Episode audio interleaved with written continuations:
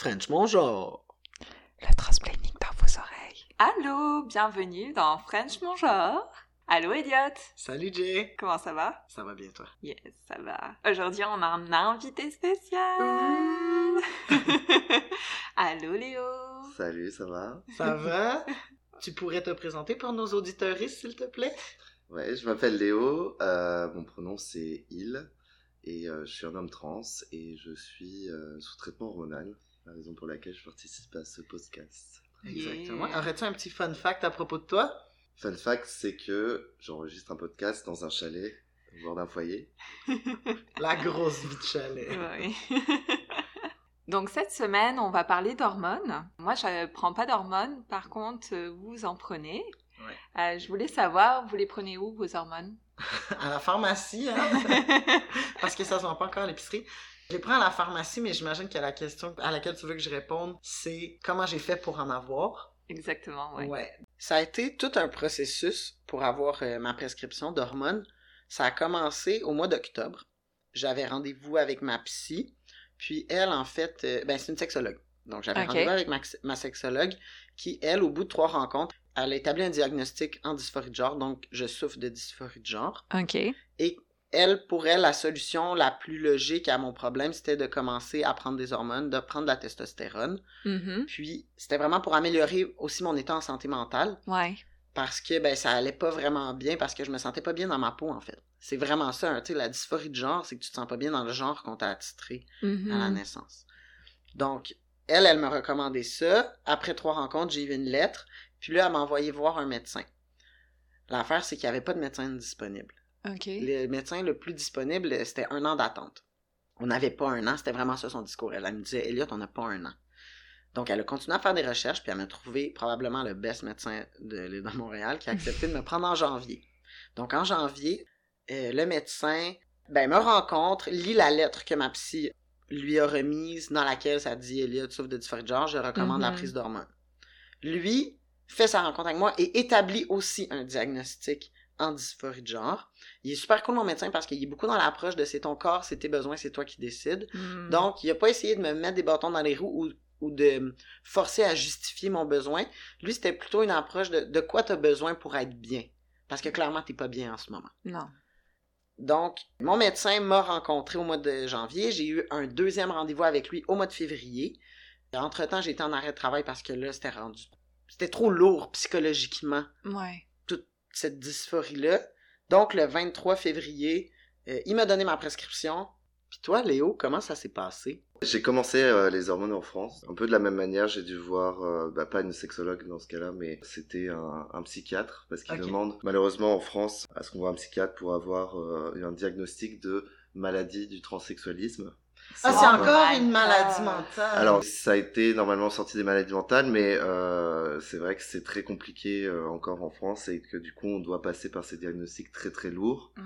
euh, pour pouvoir avoir accès à un endocrinologue qui, lui, va pouvoir euh, nous prescrire euh, les hormones. Mais sans ça, il n'y a aucun médecin qui va pouvoir te prescrire euh, des hormones. Donc, c'est quand même un processus assez lourd. Généralement, on demande euh, aux personnes au moins six mois de psychiatrie. Ça dépend des parcours. Il y, a des, il y a différents parcours qui sont plus ou moins longs. Le privé est toujours euh, plus rapide. Donc, moi, j'ai fait un parcours privé, ce qui m'a permis d'accélérer quand même euh, le ça a pris processus. combien de temps avant que tu puisses avoir accès Euh, moi, j'ai pu faire seulement trois mois de suivi avant de pouvoir accéder. J'avais heureusement un entourage auprès de moi à Paris qui avait des super recommandations, des très très bons euh, conseils de médecins et de psychiatres, et notamment un psychiatre qui a su me faire la prescription assez rapidement et avec laquelle j'ai pu accéder à un autre médecin qui m'a prescrit les hormones et après, bien sûr, casse pharmacie. Wow, c'est trois mois. Et moi, c'était trois rencontres, puis j'ai trouvé ça quand même. Quand tu le sais que t'es rendu là, maintenant, Mhm. comment t'as trouvé ça attendre trois mois? Mais trois mois, c'est trois mois après un processus qui est déjà bien établi. Donc euh, trois mois, c'est trois mois après généralement la verbalisation à son entourage. Mhm. Ouais. Euh, mais il y a déjà une prise de conscience des choses qui est bien en avant, voire des années avant. Et donc cette souffrance-là, Ouais. elle est accumulée jusqu'au moment où quand on le verbalise, généralement à son entourage, progressivement à ses amis, etc.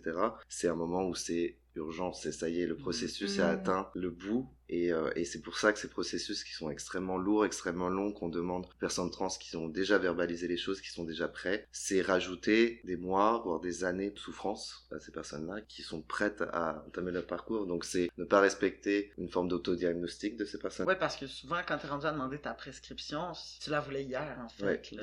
Ouais. Je sais pas toi, mais moi, c'était Ouais. vraiment ça. Quand ils me l'ont donné, en plus, mon médecin m'avait dit, prends-la, puis va juste au CLSC, ils font ça en libre-service, tu vas pouvoir te faire piquer la même journée. Ouais. Fait que moi, je me dis, hey, c'est trop cool, j'achète ma testo. Déjà, j'ai dû me battre avec la pharmacie parce qu'il y avait pas le bon produit. Ils voulaient pas me le donner. Ils pensaient que j'étais en train d'allaiter. Là, j'étais comme, non, Ben. j'attends pas d'enfant. En tout cas, hyper confus. J'arrive au CLSC, ils me disent, oh non, on fait plus ça. Fait que va-t'en chez vous, prends rendez-vous dans deux semaines, puis on verra si on peut te le faire. C'est tout le temps, comme tu le dis, de réajouter à ça, tu sais, c'est comme, un- on porte déjà un fardeau, puis là, on va juste rajouter une petite pelletée à chaque semaine de Mm. plus, parce que t'es pas encore à genoux, tu sais.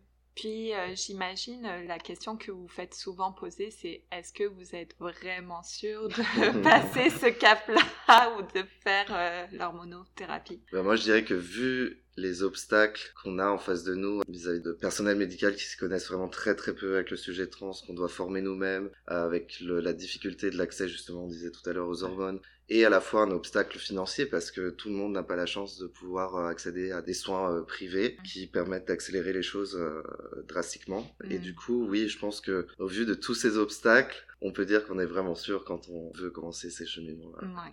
Puis comme vous l'avez dit avant, il y a aussi tout votre questionnement intérieur avant de commencer ce processus et de coming out aussi autour de Ouais. vous. Là. Mais c'est comme tout coming out, je pense, euh, le moment où la personne le verbalise, c'est pas le moment où la personne l'a réalisé. Ouais, Mm. quand on est rendu à demander des hormones, on a pris beaucoup de décisions avant, puis on a exploré beaucoup d'avenues, parce que c'est pas nécessairement la chose à laquelle on pense au départ. On va essayer. Moi, en tout cas, personnellement, j'ai plus essayé des transitions sociales ou des choses comme ça avant de me dire est-ce que je veux vraiment modifier mon corps, parce que c'est aussi beaucoup présenté comme attention, ça va modifier. Les gens sont beaucoup inquiets, je trouve. Autour de moi, les gens réagissaient de manière inquiète, alors Mm. que c'était positif, en fait, dans mon expérience de prendre des hormones. Puis j'étais rendu là, j'en avais besoin pour pouvoir continuer à avancer. Bref, je pense que ce que j'essaie de dire, c'est que oui, c'est épeurant, puis oui, ça a des effets. Tu sais, c'est sûr que les hormones, c'est un produit chimique, puis c'est sûr que ça a des effets sur nos organes internes, puis ça va avoir Mhm.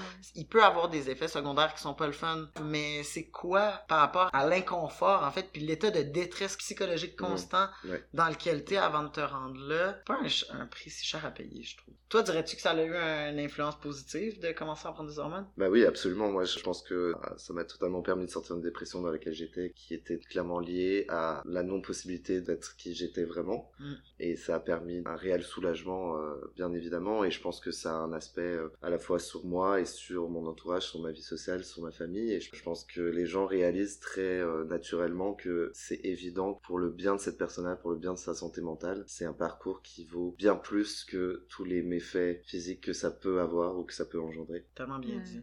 C'est quoi la chose que tu préfères de prendre la testo? Je pense que comme un peu beaucoup de personnes au début, ça a été l'attente des effets euh, de masculinisation et, et par là, c'est plus de pouvoir petit à petit être vu enfin par les autres comme tu es vraiment. Mhm. Et ça, c'est assez incroyable. Et on est dans une société où malheureusement la masculinité, ça vient beaucoup par la voix, la pilosité, donc tous ces signes de masculinité. Et forcément, au début, on est très en attente de ces effets-là, je pense, pour ces raisons-là. Et puis, euh, je pense qu'aujourd'hui, ça devient plus une figure que je dois faire de temps en temps pour mon bien-être et continuer à être comme ça. Mais c'est plus tellement l'attente d'effets là euh, de masculinité. Comment ça s'est passé votre euh, première shot?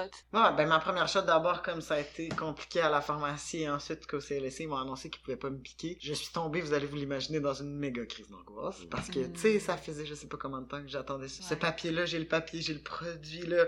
Mais je sais pas comment me piquer, puis j'ai quand même un peu peur des aiguilles. Merci le ciel de m'avoir fait croiser la route de Marion dans la vie. Cette infirmière à qui je dois beaucoup, beaucoup de choses. Donc oui, en panique totale, je texte Marion en disant « T'es pas infirmière, toi? » Elle me répond « Oui, qu'est-ce qui se passe? » Ben là, moi, j'ai une seringue, j'ai un produit que je veux m'injecter, mais j'ai aucune idée comment ça marche. Je suis en panique totale, fait qu'elle m'appelle « Oh non, je vais venir chez toi demain soir. On va se faire ça tranquille. » Donc, et Marion et Catherine sont venues chez moi. Tu sais, t'as tes deux bestes avec toi. On s'est mis de la petite musique musique tranquille. On mangeait, on se préparait pour aller à une game de derby. Puis là, Marion, clou clou clou, pique ma petite piqûre. C'était comme le baptême. Puis après ça, quand je suis sortie, ça a été la première fois où je suis comme sortie dans le monde. Je sais pas, I was born on that day. C'était comme, avant, certaines personnes utilisaient Elliot, pas toutes, là, c'était comme, non, maintenant, comment je m'appelle? Je m'appelle comme ça, c'est fini. Ouais. Tout le, le- le reste, j'avais- c'est beaucoup, euh, c'est pour ça qu'on est beaucoup à célébrer euh, Ben le oui, petit birthday. Mm. le Tea Birthday, c'est une des journées tellement marquantes de ma vie. Toi, ça Mm. s'est passé comment? Ben moi, j'ai fait faire ça par une infirmière. euh, je suis allé dans une clinique. Littéralement, je pense, dans les deux heures après avoir eu ma testo dans les mains, parce que euh, j'étais sur un traitement à l'époque en France qui était en intramusculaire et j'étais incapable de me faire ça. C'est une aiguille qui est quand même assez impressionnante. Je te rejoins un peu sur la sensation de tu sors de là et tu sens reborn. Et ça y est, tu sais que, et puis je pense que tu sais que ça y est, c'est, c'est mis en route enfin, là, le moment, c'est le T-Day, mais c'est aussi le premier moment où ça y est, les choses sont mises en route, t'as ton ordonnance, donc ça va rouler à partir de là. Tu vas Ouais. plus Mm. être confronté aux mêmes obstacles qu'avant. Bien que il m'est arrivé en France euh, d'arriver avec mon ordonnance plusieurs mois après avoir commencé déjà mon traitement et de me voir refuser euh, mon traitement de testo euh, en pharmacie alors qu'ils avaient le traitement en stock, mais euh, Ouais, par voilà, pure transphobie décident de me dire non, on donne pas les, le traitement pour les personnes comme vous. Clairement. Wow, wow, wow, wow, wow. Donc euh, je pense qu'il y a encore un gros gros problème. euh, Puis ils ont le droit de faire ça, de juste refuser de vous. Ah, je pense ton- que ça doit être totalement illégal, mais euh, après, qu'est-ce que tu veux faire Tu vois, c'est très difficile. Mm. Il y a encore beaucoup de transphobie, puis d'homophobie, puis. Ah oui, beaucoup oui, on n'a pas en fini avec France, ça. là, c'est... Ben, c'est même en euh, Grande-Bretagne, Ouais. Comme on vient de voir Ouais. ces jours-ci, la loi qui a été passée que les jeunes de 16 ans et moins sont plus aptes à décider de prendre Mm. des bloqueurs d'hormones. Ouais, Bloqueurs d'hormones euh, à 16 ans. Ouais, alors que la puberté a déjà commencé depuis un bout, là. Fait que c'est pas drôle quand euh, c'est pas la bonne puberté que tu attends. Surtout que 16 ans pour les hormones bloqueurs, c'est tellement tard. Oui, la puberté est Mm. déjà faite, quoi. 16 ans, Ouais. je pense que c'est Les dommages psychologiques aussi. Ouais. Avec l'approche des fêtes, on sait que c'est pas toujours facile pour les personnes non binaires et trans qui vont se faire mégenrer ou poser des questions indiscrètes. Et ça, c'est quand elles peuvent aller dans leur famille tout court. French Genre tenait à dire à ces personnes-là qu'on les aime, qu'on les voit, qu'on leur souhaite de joyeuses fêtes vos rapports avec euh, les spécialistes, euh, enfin je pourrais peut-être même dire spécialistes avec des guillemets là. Euh, ouais, les spécialistes. Des fois, il faut un peu leur expliquer nos situations avant parce mhm. qu'ils n'en rencontrent pas beaucoup, j'ai l'impression. Puis, ils ont toujours besoin de se baquer par la science. Il y a mhm. ça aussi qu'on sent beaucoup des spécialistes, entre guillemets, parce que j'ai envie de mentionner que les vrais spécialistes, c'est les gens qui le vivent au quotidien. Là. Ouais. On a l'expérience terrain, on a les mains dedans à la journée longue.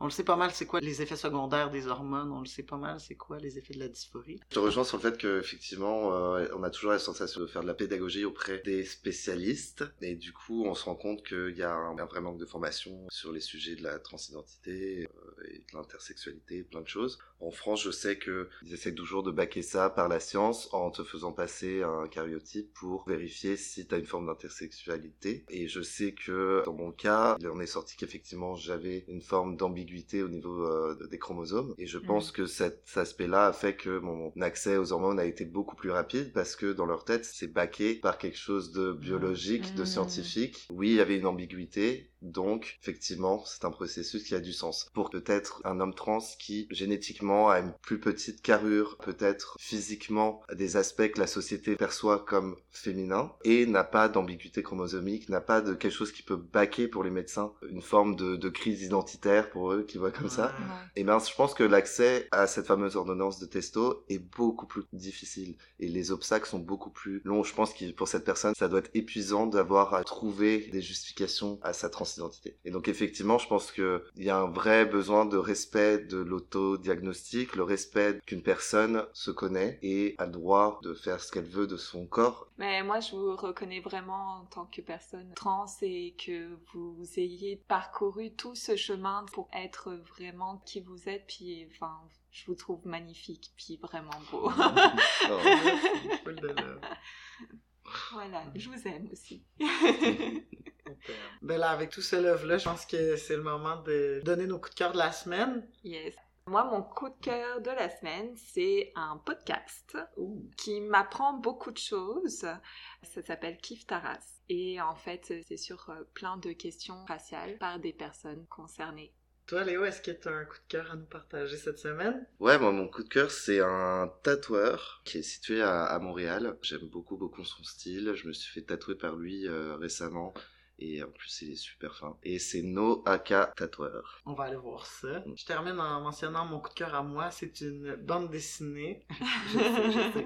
C'est une bande dessinée jeunesse qui s'appelle Spartiate, l'invincible Achille. En fait, dans cette BD-là, on revoit toute l'histoire de la guerre de Troie. On revoit plein de mythes grecs par le biais de Pyrna. En fait, c'est la meilleure combattante de toutes les Spartiates, ce qui est quand même quelque chose, là, les connaissant. Mhm. Et puis donc, on va juste suivre ses aventures où Hermès va l'envoyer tuer Achille. C'est super bon. Et voilà, c'était tout pour euh, cet épisode. Merci beaucoup Léo d'avoir été avec nous. Oui, Merci. merci. Merci à vous deux pour l'accueil. Ah, ça, fait pla- ça fait trop plaisir. Puis en même temps, on voulait vous mentionner qu'on va prendre une petite pause pour le temps des fêtes. Et on va revenir avec une super question qu'on s'est pas encore posée.